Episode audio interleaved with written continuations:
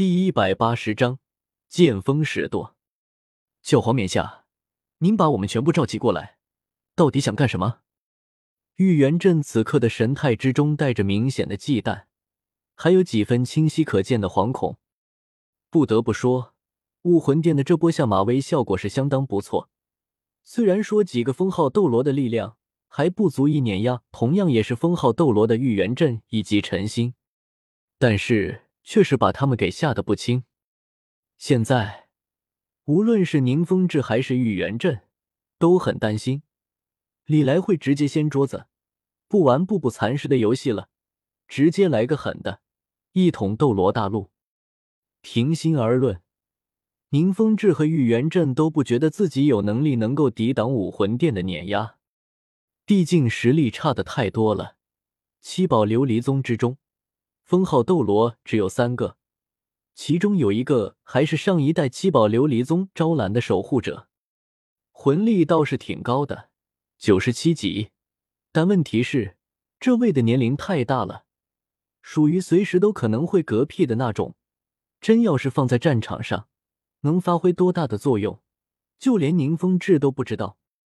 而蓝电霸龙王家族，甚至还不如七宝琉璃宗。七宝琉璃宗好赖有三个封号斗罗，蓝电霸王龙家族却只有一个，就是大当家玉元镇。而他们能够找到的盟友，两大帝国更完蛋，连他们都不如，手里面连封号斗罗都没有。唯一的优势可能就是人多，有大量由普通人组成的军队。但是，军队在面对真正的强者的时候，还真不怎么顶用，至少。两大帝国的军队绝对干不过武魂殿的魂师大军，和他们这边极度的弱势正好相反，武魂殿却是相当的强势。当初唐晨没有失踪的时候，还能凭借着极限斗罗的实力勉强压武魂殿一头，让武魂殿不敢轻举妄动。但是现在唐晨不知道去哪了，昊天宗也已经彻底凉凉了，而武魂殿。却依然是如日中天，高手辈出，甚至还出了一个疑似成神、实力深不可测的新任教皇千寻疾。想到这里，玉元镇和宁风致心里也是拔凉拔凉的。现在只能祈祷武魂殿能够稍微讲究一点，不要二话不说就直接掀桌子。不过可惜的是，李来并没有如他们所愿，听了玉元镇的话。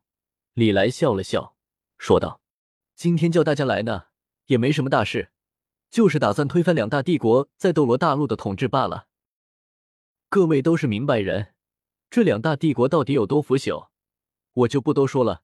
总之呢，现在也到了开改朝换代的时候了。武魂殿不忍心让大陆陷入动荡之中，所以本皇打算带领武魂殿推翻两大帝国，让斗罗大陆重新回归和平。”对于各位而言，这也是好事，所以你们哭丧着一张脸是什么意思？给本皇笑！各个势力的代表，各个势力的代表们也很无奈呀。他们也没想到武魂殿这么直接，完全不要面皮了，也不搞那些花里胡哨、欲盖弥彰的玩意了。老子就是打算推翻两大帝国，你们能咋地？但是。无奈归无奈，在场的众人却是没有一个敢和武魂殿唱反调，此刻只能脸上笑嘻嘻，心里屁了。当然，也有一些是发自内心感到开心的，比如说那些早就已经投靠了武魂殿的势力。此刻，这些势力的代表那是真的开心，他们投靠武魂殿，给武魂殿当狗。图的是什么？不就是等着有一天武魂殿能够起势，带领他们一统斗罗大陆，走上人生巅峰吗？原本大家还以为得等上一段时间，武魂殿才会找理由对两大帝国开战呢。结果没想到李来连理由都不找了，直接开战。对于他们而言，这可是大好事。不打仗，他们怎么扩张？怎么趁机瓜分斗罗大陆的权利呢？